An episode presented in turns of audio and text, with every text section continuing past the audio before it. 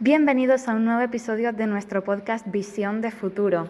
Como sabrán, en el episodio anterior introducimos el podcast y hablamos de la propuesta del Instituto con el concurso de microrelatos.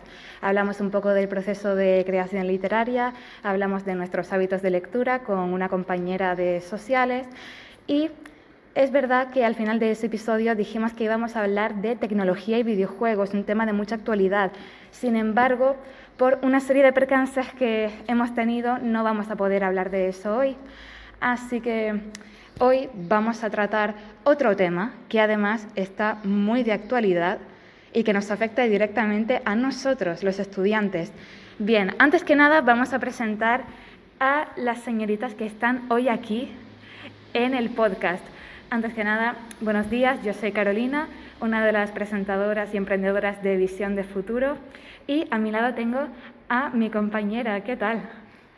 Hola Carolina, ¿qué tal? Bueno, a mí ya me conocéis, soy Irene y estuve también en el primer episodio como presentadora. Pero hoy tenemos a una nueva invitada. Por favor, preséntate. Hola, yo soy Valeria, soy la, nueva invitada y estoy muy contenta de que me hayan invitado. Nada, hombre. Em, este tema eh, surgió en primer lugar porque los propios alumnos nos lo demandaron porque es un tema que obviamente nos toca muy de cerca y, que la gente realmente quería tratar y dar su opinión abiertamente. Hoy vamos a hablar del sistema educativo. Nos metemos en un terreno em, un poquito pantanoso. Tranquilos, no vamos a, decir nada malo de los profesores. Esto no es un espacio en el que se pretenda destruir a nadie ni criticar nada eh, destructivamente. Simplemente estamos creando un espacio seguro para poder dar nuestra opinión sobre cómo funciona el sistema educativo, eh, si creemos que falta algo. Y bueno, hace unos días nos despertamos con una noticia bastante curiosa y fue parte de lo que incentivó a hacer este podcast hoy que es la noticia sobre la nueva ley de educación. Irene, ¿nos podrías decir de, qué trata esta ley? Así es, Carolina.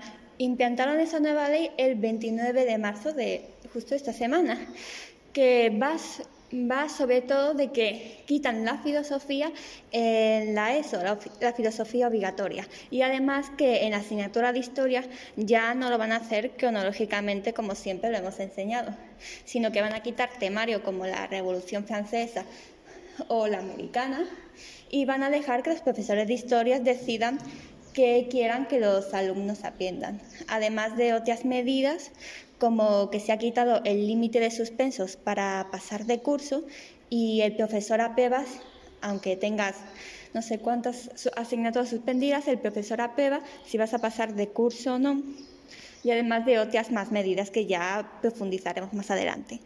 Bueno, em, antes que nada, yo creo que lo que más ha chocado a la gente de, esta nueva ley eh, han sido dos cosas. Primero, la eliminación de filosofía como asignatura y también el límite de suspensos. No sé si, mm, por ejemplo, te voy a preguntar a ti, Valeria, no sé si en tu colegio, tu, tu instituto, donde estuvieras antes, hacían esto de que te decían, eh, puedes suspender máximo dos o tres, creo que era, siempre y cuando ninguna de esas sea lengua y matemáticas las dos juntas.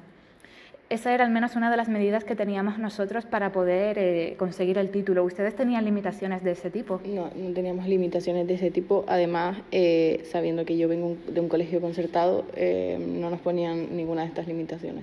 No. ¿No había como un límite de suspensos para poder pasar de curso?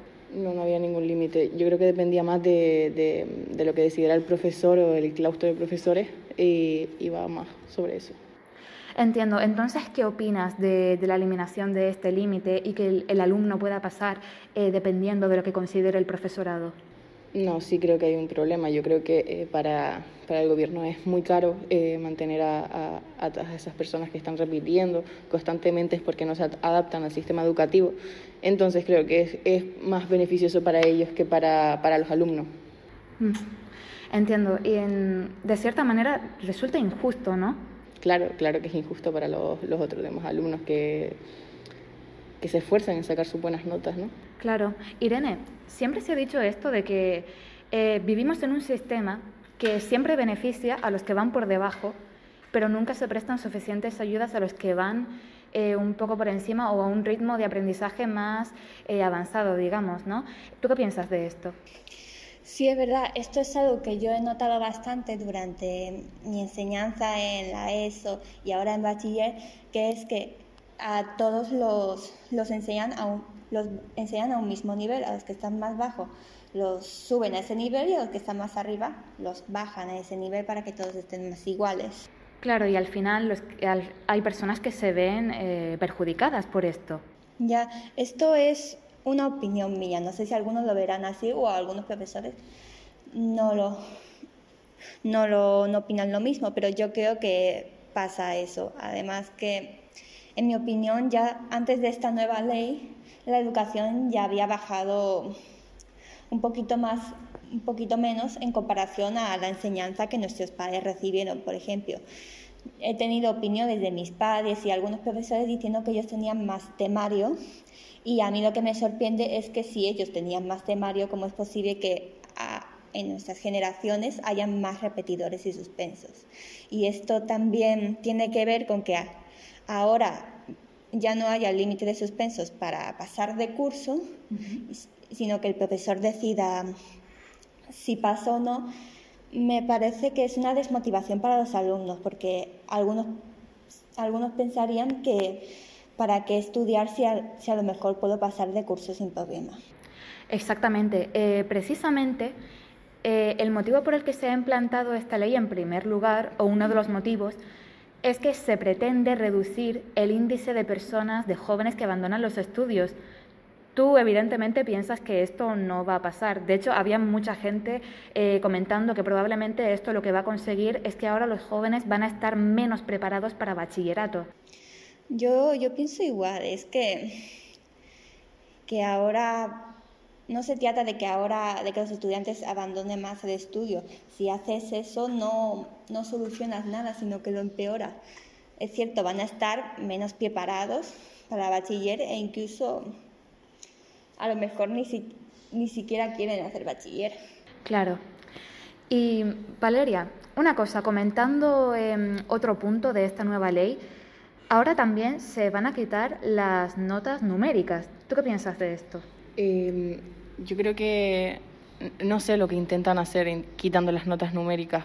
Em, no sé si es que un 7 no va a sentar mal a, los alumnos o, o, no sé lo que, lo que intentan hacer. Eh, ya que ahora se va a evaluar por insuficiente, suficiente, notable y sobresaliente. Eh, la verdad es que no, no entiendo el eh, por, qué, por qué hacen esto, la verdad.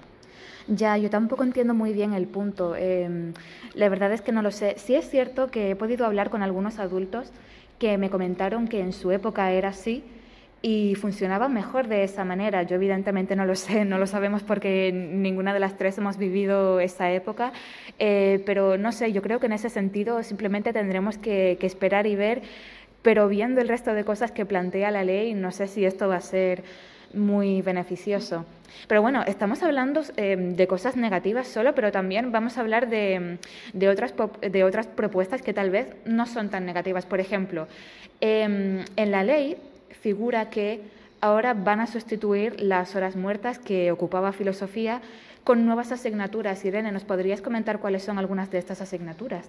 Pues de lo que me he informado, alguna de estas asignaturas es como una enseñanza sobre, por ejemplo, el grupo LGTB, sobre el feminismo y los derechos a la igualdad y más temas relacionados con eso.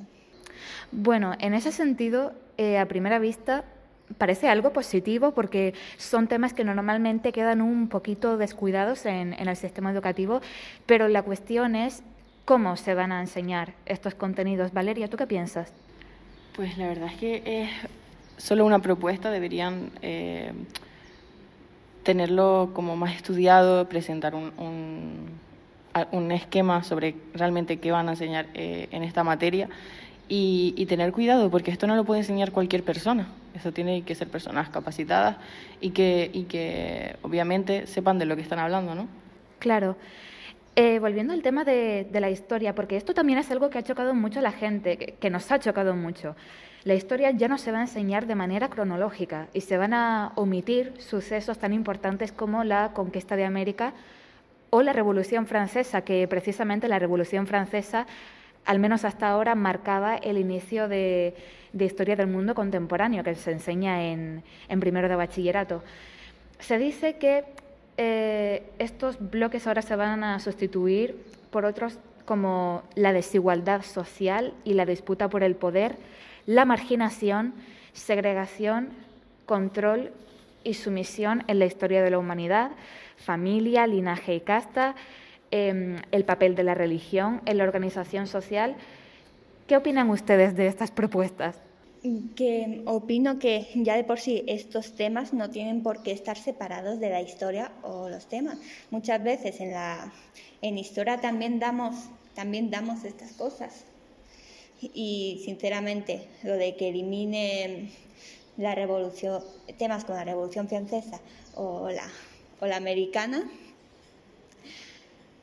Em, yo el motivo que he visto que han dado es porque no tienen que ver con España, pero algo que es bastante erróneo, porque, porque son eventos muy importantes que han, que han influido también en la historia española.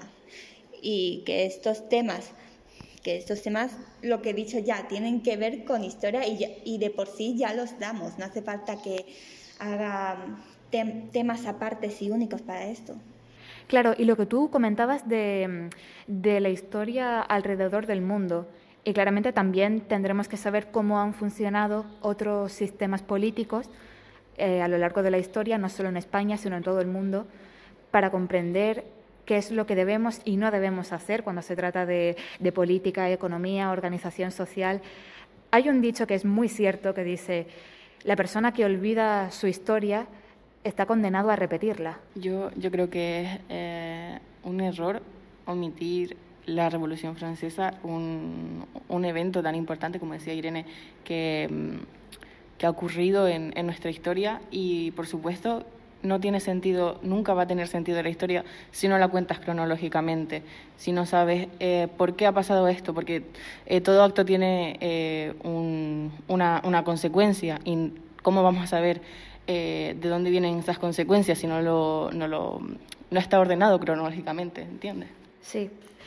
Eh, bueno, por lo visto, esta ley no nos va a pillar a nosotras en primero de bachillerato porque se va a aplicar al curso que viene, cuando los alumnos de cuarto de la ESO pasen a primero de bachillerato y nosotras ya estaremos en, en segundo o en cualquier otro tipo de, de educación.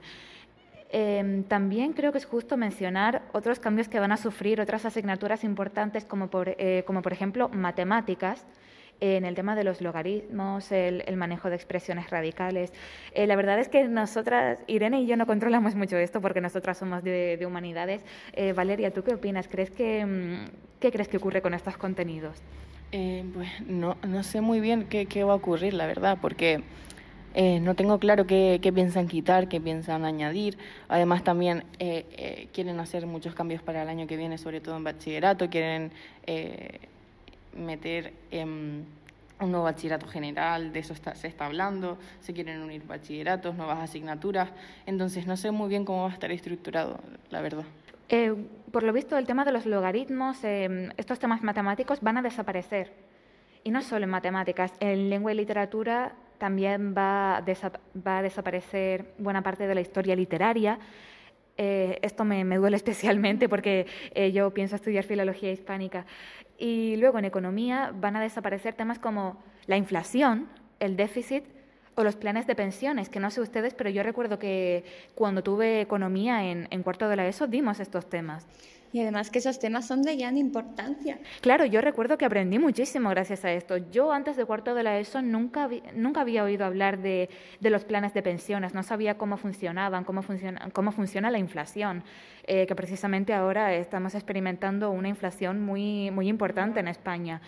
Entonces, si no sabemos cómo, si los jóvenes no saben cómo funciona eso, ¿cómo van a ser capaces de tomar buenas decisiones en el futuro concernientes a por ejemplo, al partido al que quieran votar, su, ideología política. Está claro que, no sé lo que intenta este gobierno eh, al eliminar la inflación, eh, déficit y cómo calcular planes de, estos planes de pensiones, o sea, estos, estos eh, tres conceptos. y sobre todo, como tú decías, que ahora, ¿cómo nos está afectando tanto? no sé qué, qué realmente quieren hacer con, con, los jóvenes de hoy en día. Si, no sé si creen que intentan ayudarnos a, eliminar todo este temario, porque realmente no lo hacen. nosotros, mm, como, como la nueva generación, necesitamos saber más, cada vez más, sobre eh, todo lo que está pasando en el mundo, no que nos lo vayan reduciendo para hacernos eh, personas que no tienen ni espíritu crítico ni que saben pensar por sí mismos, claro. Tienes mucha razón. No, es que nos están desinformando de muchas cosas y, no, y eso solo nos va a hacer más manipulables. Exacto. Em, creo que también cabe mencionar que existen partidos mayoritarios que se han opuesto a esta ley, por ejemplo, eh, Unidas Podemos se, se, opuso, y no solo Unidas Podemos, sino varios partidos. Bueno, eh, creo que eso es suficiente por hoy. Muchísimas gracias por su colaboración, Irene, Valeria. Muchísimas gracias. Gracias por invitarme, estoy súper agradecida por haber estado hoy aquí y eh, son geniales. es un placer, me encanta conocerte también. Bueno, creo que hemos hablado de muchas cosas. Bueno, pues eso es todo. Nos vemos en el, en el próximo episodio de Visión de Futuro y hasta pronto.